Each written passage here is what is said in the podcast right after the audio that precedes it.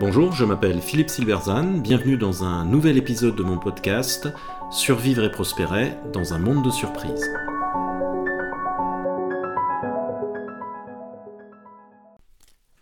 Grand projet d'innovation, faut-il condamner les lubies de riches? Alors que fait un riche quand il s'ennuie? Eh bien il se lance dans un projet d'innovation. Conquérir Mars, traverser l'Atlantique, prolonger la vie humaine, inventer une intelligence artificielle fondamentale, créer un robot, etc. Expression de l'ego de leurs promoteurs, ces projets sont souvent jugés inutiles et qualifiés de lubies, c'est-à-dire d'envie capricieuse et déraisonnable. Mais est-ce si sûr? Et si les lubies d'aujourd'hui étaient les innovations utiles de demain? Et s'il fallait se garder de porter un jugement moral à la fois sur ce qui se fait, inutile, et sur ceux qui le font, les riches et leurs caprices?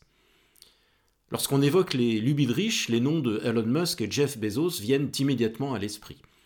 Tous les deux se sont lancés dans l'aventure spatiale. Musk, ainsi, veut installer une colonie humaine sur Mars, ce que de nombreux spécialistes jugent irréalisable. Le très sérieux hebdomadaire The Economist les a même qualifiés d'activités plutocratiques, c'est-à-dire en gros un sport de riches. Alors il y a deux modèles mentaux derrière cette critique. Le premier porte sur l'inutilité supposée de tels projets, et le second sur l'illégitimité de ceux qui les portent. Alors la plupart de ces projets semblent largement inutiles.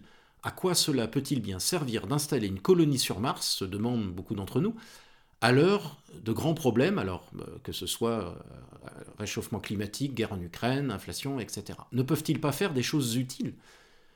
Pourtant, déterminer ce qui est déraisonnable est cependant un jugement de valeur, en général en référence aux modèles mentaux dominants. L'innovation, qui par définition correspond à des modèles alternatifs, est donc facilement jugée déraisonnable. En outre, l'utilité d'une innovation est souvent impossible à évaluer a priori.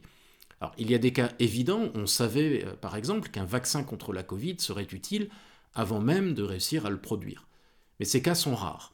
La plupart des innovations ont été jugées inutiles à leur début. Ce fut le cas notamment de la photocopieuse Xerox, du laser, d'Internet, de la téléphonie mobile, de Nespresso, pour ne citer que quelques exemples. Laser à quoi? Laser à rien, titrait ainsi Le Monde dans les années 70. Certaines de ces lubies réussissent et se révèlent très utiles après coup. Ainsi, Starlink, d'Elon Musk, encore lui, est un fournisseur d'accès Internet par satellite créé en 2018. L'idée était un peu étrange, à quoi cela pouvait-il bien servir? Pourtant, aujourd'hui, Starlink est pleinement opérationnel et permet notamment à l'armée ukrainienne de coordonner ses opérations. La lubie de est devenue vitale pour les Ukrainiens en l'espace de moins de 5 ans. C'est donc le défi de l'innovateur que de consacrer sa vie à quelque chose que tout le monde trouve inutile aujourd'hui et trouvera peut-être indispensable demain. La seconde chose qui insupporte nombre d'observateurs, c'est que ces projets sont portés par des riches qui ne semblent le faire que pour s'amuser. Le côté gratuit de l'entreprise est insupportable. Les frères Wright sont des fabricants de vélos qui s'ennuient. Ils sont convaincus que l'on peut faire voler un avion, ce qui semble ridicule à nombre de leurs contemporains. Après de nombreux essais, ils réussissent un vol historique en décembre 1903 qui marque la naissance de l'aviation. Insupportable aussi le fait que, comme ils sont riches, ils n'ont besoin de rien demander à personne et en particulier à aucune autorité pour se lancer dans leurs projets et les financer. Pour les moralistes qui souvent ont une attitude aristocratique de la société, cette liberté est dangereuse, comme est dangereux l'orgueil que ces projets traduisent. Les premiers efforts d'Elon Musk dans le domaine spatial ont ainsi été marqués par plusieurs échecs qui ont suscité des moqueries. Ainsi, après l'explosion au sol d'une de ses fusées en 2016, la journaliste française Dominique Nora, dans l'Obs, cachait à peine sa satisfaction en écrivant, je cite, L'explosion du lanceur Falcon 9 de SpaceX révèle l'incroyable fragilité d'un entrepreneur qui promet toujours plus qu'il ne peut tenir. La fin d'un mythe? Fin de citation. Alors on sait ce qu'il est advenu. Aujourd'hui, SpaceX lance en moyenne plus d'une fusée par mois, libère son contenu dans l'espace et revient se poser sur Terre. Une performance technique extraordinaire, absolument inenvisageable il y a dix ans. Alors toutes les lubies ne réussissent cependant pas. Howard Hughes était le Elon Musk des années 50. Il fut l'un des hommes les plus riches du monde, à la fois producteur de films et pionnier de l'aviation. Il acheta et développa la Transworld Airlines pour en faire l'une des plus grandes compagnies aériennes de l'après-guerre. Mais sa grande lubie fut le projet H4 Hercules, un hydravion géant en bois conçu pour l'armée. Achevé en 1947, l'avion ne vola qu'une fois, et encore avec difficulté, puis le projet fut abandonné. Hughes aura dépensé 300 millions de dollars d'aujourd'hui en pure perte.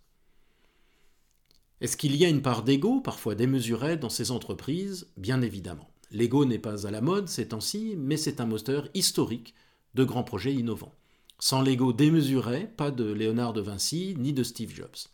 Ces projets traduisent donc une caractéristique profondément humaine, celle d'essayer de résoudre des grands problèmes, de rêver très haut, parfois de façon démesurée. Tous les milliardaires peuvent se permettre des lubies, alors certaines sont ridicules, comme se payer un 747 et y installer une piscine en or. D'autres sont potentiellement utiles, mais il est souvent difficile de distinguer lesquelles. Mais tous les milliardaires ne cherchent pas à être des pionniers. Ainsi, Bernard Arnault finance des musées ou des journaux des activités plus traditionnelles pour des gens fortunés. Les lubies ne sont donc pas le fait de milliardaires qui s'amusent, mais plutôt de pionniers qui ont les moyens de réaliser leurs rêves, ou du moins d'essayer. Alors parce qu'il va à l'encontre des modèles mentaux dominants, l'innovateur se retrouve face à une hostilité sociale qui peut largement entraver sa réussite.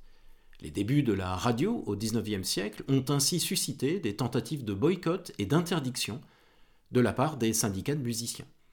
Face à cette hostilité qui peut rapidement se traduire par un assèchement des financements, le riche a un avantage évident. Il peut financer son projet sur ses propres fonds. C'est sa lubie, il la finance, et si ça échoue, eh bien ce n'est pas grave, il lui restera toujours quelques milliards pour faire bouillir la marmite. Autrement dit, ce que ces lubies de milliardaires offrent au système, c'est l'optionnalité, c'est-à-dire le fait de permettre de créer des options alternatives auxquelles le système ne croit pas. Il ne croit pas, par exemple, que le vol d'un objet plus lourd que l'air soit possible. Eh bien, ce n'est pas grave, un milliardaire essaye de prouver le contraire. Si ça ne marche pas, c'est lui qui en est de sa poche. Si ça marche, le système en bénéficie sans avoir dépensé un centime. Que le milliardaire en bénéficie amplement également est aussi euh, anecdotique. Et donc les lubies riches, n'en déplaisent aux moralistes, sont un bon deal pour la société. Ils sont une source efficace, même si elle n'est pas la seule, de progrès humain. Merci de votre attention. Vous pouvez retrouver cette chronique et bien d'autres sur mon blog www.philippe-silberzan.com. À bientôt.